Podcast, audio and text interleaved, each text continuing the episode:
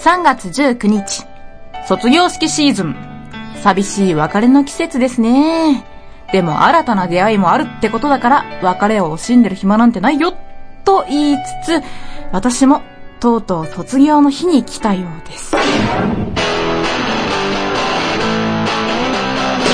菊池茜のシングルルーム。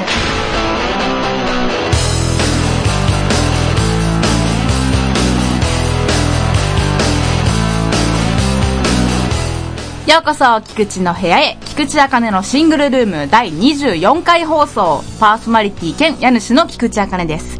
この番組は、一人暮らしの菊池が独り言をぼやいたりする自由奔放なトーク中心番組です。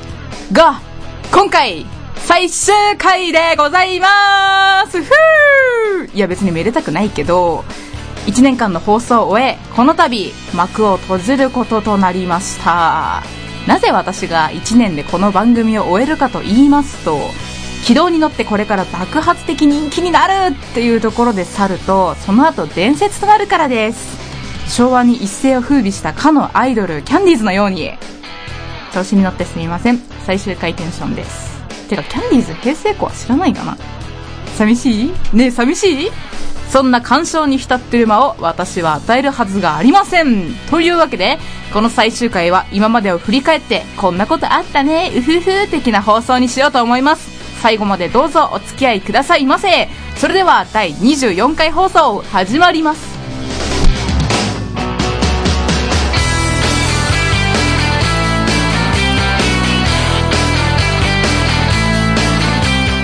この番組は株式会社アルファの制作でお送りします。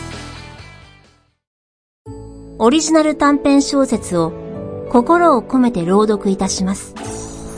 朗読何人5分で聞けるオリジナルストーリー。各週木曜日、ポッドキャストで配信中。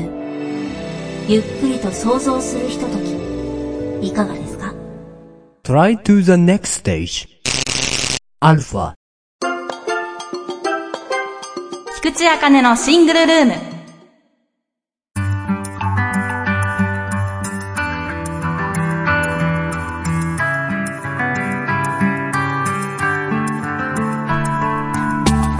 さて、早速、菊池茜のシングルルームという番組を振り返っていきましょうかね。一人暮らし設定でちょこちょこ小芝居を入れつつお送りしてきたわけですが、このトーク枠くらいはそういうのなしで、番組のコンセプトを覆す勢いで話していこうと思います。まあ24回も好き勝手話してきたわけですが、同じ人が話してるのに、やっぱり回ごとに差があるなぁと思いました。実は私、自分のラジオなのに、あんまり聞き返さないんですよ。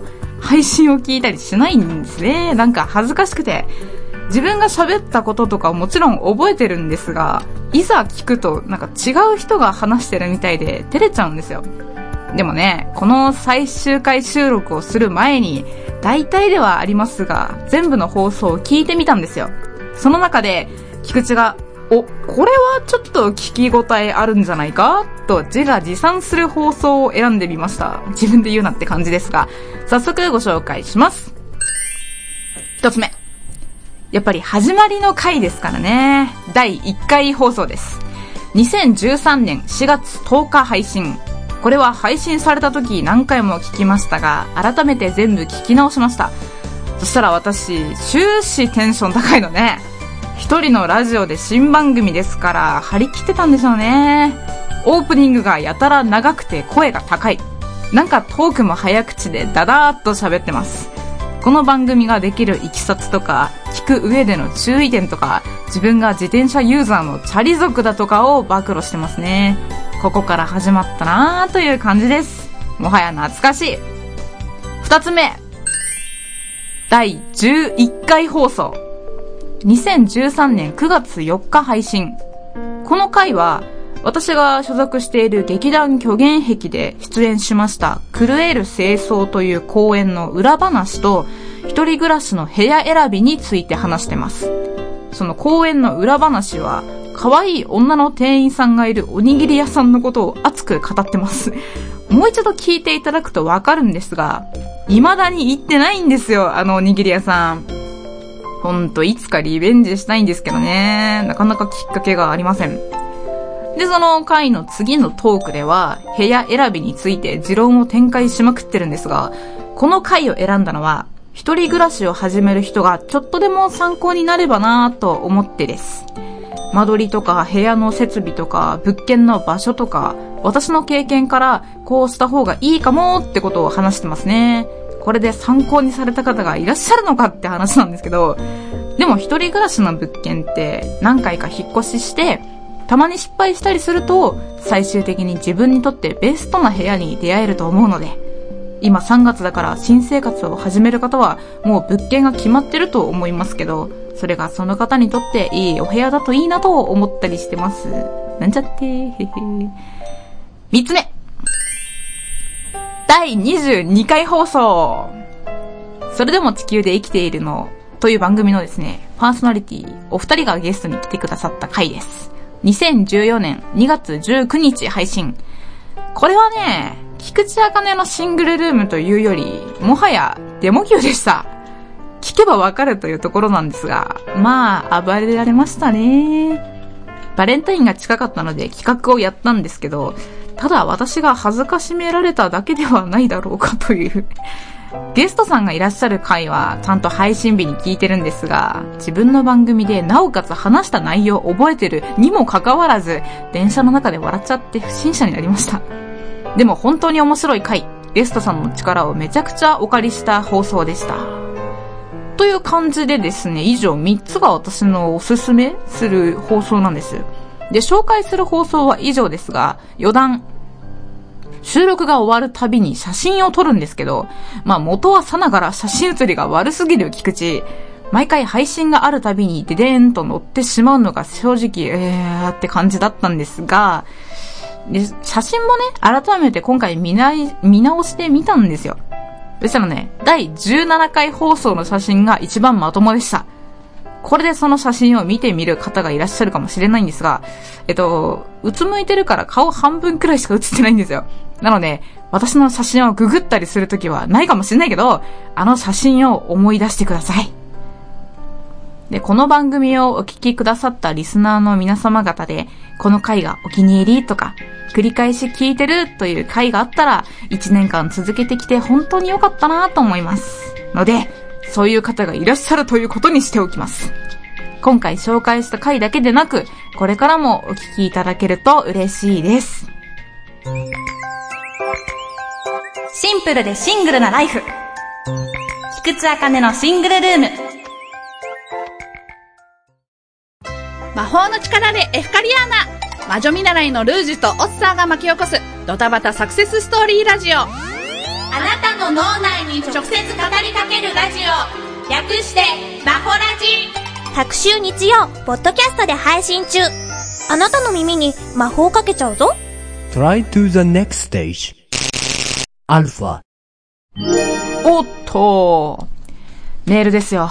メールが来ましたよ早速読みたいと思いますえー、埼玉県にお住まいのシャルコムさんからいただきました男性の方ですね。ふつおたです。ありがとうございます。菊池様、いつも楽しく聞いています。特に前々回、デモ級のお二人との絡みは、マジで腹抱えて笑いました。これからも菊池様のいい意味で適当なトークで癒されたいと思います。ラジオも演劇も菊池様のますますのご活躍楽しみにしております。あなたのリスナーより、ああ、ありがとうございます、シャルコムさん。初めてのお便りですね。ああ、あのー、そうですね。前々回のやつね、まあ、私は腹抱えませんでしたけど、私も、まあ、さっき言いましたけど、笑っちゃったんですよね。思いっきり。なので、まあ、かなり楽しい内容になっていたと思います。いやいい意味で適当なトークか。いい意味で適当なトークってなんだろうな 癒されたいと思うって言ってるけど、あんまり癒し要素はないと思うんですよ。これいい意味で適当なトークってなんだろういい意味で、悪い意味で適当だったら本当に何喋ってんだって感じになると思うんですけど、いい意味で適当か。うん、よかったです。えー、ラジオも演劇も菊池様のますますのご活躍楽しみにしております。あー、ありがとうございます。この、文末のね、あなたのリスナーよりがいいよね。ちょっとかっこいいですよね。アスナガおじさんみたいですよね。ちょっと違うか。で、あの、サルコムさんね、ちょっとなんていうの？追記というか、あって、なんかあの、間髪入れずにね、来たんですけど、サルコムさん、2通お便りくださいまして、その後が、って最終回かよっていうツッコミのお便りをいただきまして、ありがとうございます。きっと、あれだね、前回の放送を聞きながらか、お便りを作ってくださったにもかかわらず、そのエンディングで最終回ですって言ったから、ツッコミを入れてくださったんでしょうね。ありがとうございます。最終回なんです。すみません、サルコマさん。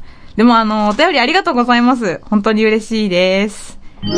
おっと、2通目。正確には3通目。お便りが届きましたよ。早速読みたいと思います。えー静岡県にお住まいの変顔さん、男性の方です。ふつおたです。いつもありがとうございます。あかね城、こんにちは。ついこの間始まったばかりと思っていたシングルルームが最終回を迎えると聞いて驚いています。一度猛暑の夏にエアコンが壊れた時、メールして以来のメールとなってしまいました。まだまだ続くものとばかり思っていたので、再びのメールが最終回となってしまい、とても残念です。もっといろんなメールをしておけばよかったと、今更ながらに後悔してます。次の新番組は全くの未定とのことで、茜城の声が定期的に聞けなくなるのが本当に寂しいです。できればまた新番組を開始して、再び茜城の元気な声をみんなに届けていただけたらと切に願っています。お仕事や劇団のことでいろいろとお忙しい身でしょうが、お体に気をつけて頑張ってください。茜城の今後のさらなる活躍を陰ながら応援しています。だそうです。ありがとうございます。いやー、嬉しいですね。本当に。いやーそうなんです。縁顔さんはいつもね、あの、本当に応援してくださっているリスナーの方のお一人で、本当にありがとうございました。いやー、あの、ちょっとなんかね、うるっとくりまものがありますよ、これ。そうなんですよ。あの、夏にね、エアコンが壊れちゃったっつって、うわ、大丈夫？みたいな感じのトークをしたと思うんですけども、そっか、まだまだ続くものとばかり思っていたと、思ってらっしゃということで。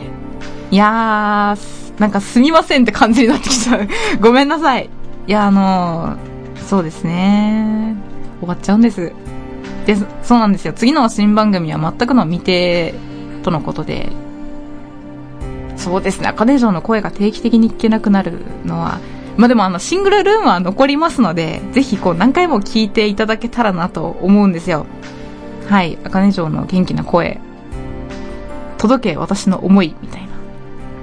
で、今後もですね、あの、劇団の活動はしていきますし、いろんなところで活動はしていきたいと思いますので、ぜひそちらもチェックしていただけたら、菊池の元気な声、元気すぎる声なんていつでも聞けるような気がします。はい。風邪はひかないので大丈夫です。お体に気をつけます。本当にありがとうございました。えー、最終回のお便りというのは、いいものですね。まあ、いついただいてもいいんですけれども、本当にありがとうございました。こういうお便りをいただけるリスナーさんがいらっしゃったからこそ、一年間続けることができたようなものです。本当にありがとうございました。泣いてなんかないんだからね。おはようからお休みまで。菊池茜のシングルルーム。池田祐希こと村別でございます。上村和也こと村和でございます。ラノベランデブーリターンズでございます。この番組はラノベを愛するすべての人のための推進番組です。どうぞよろしくお願いします。Try to the next stage. Alpha.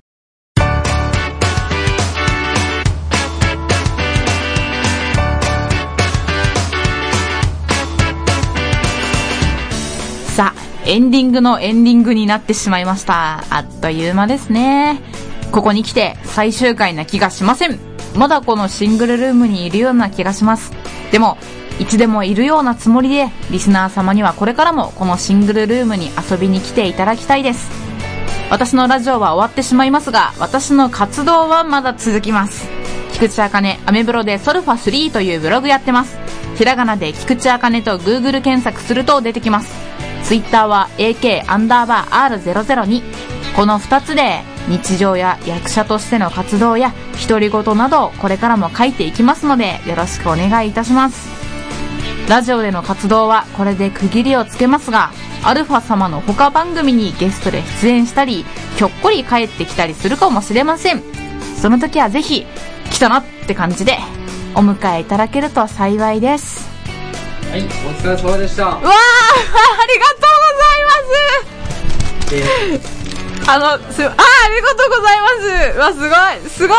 ありがとうございます。あの、今ですね、社長から花束をいただいてしまいました。あー嬉しい。いや、あとすごいなんかね、シングルルームの、あの、タイトル、ロゴが書いてある CD ロムが、うわ、すごい。配信2013、4月10日から2014、3月19のやつと、あと、あんまり、あの、ブチャイクな菊池の写真がいただきました。あー、すごいありがとうございます、長本当にお世話になりました。あー、ありがとうございます。本当に、あの、ここまで見てくださった、聞いてくださった、えー、リスナーの方々にも、本当にお礼申し上げます。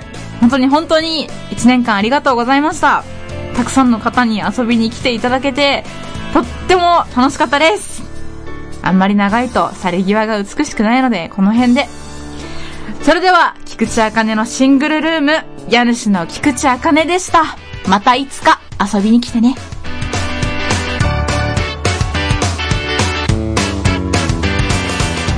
この番組は株式会社アルファの制作でお送りしました。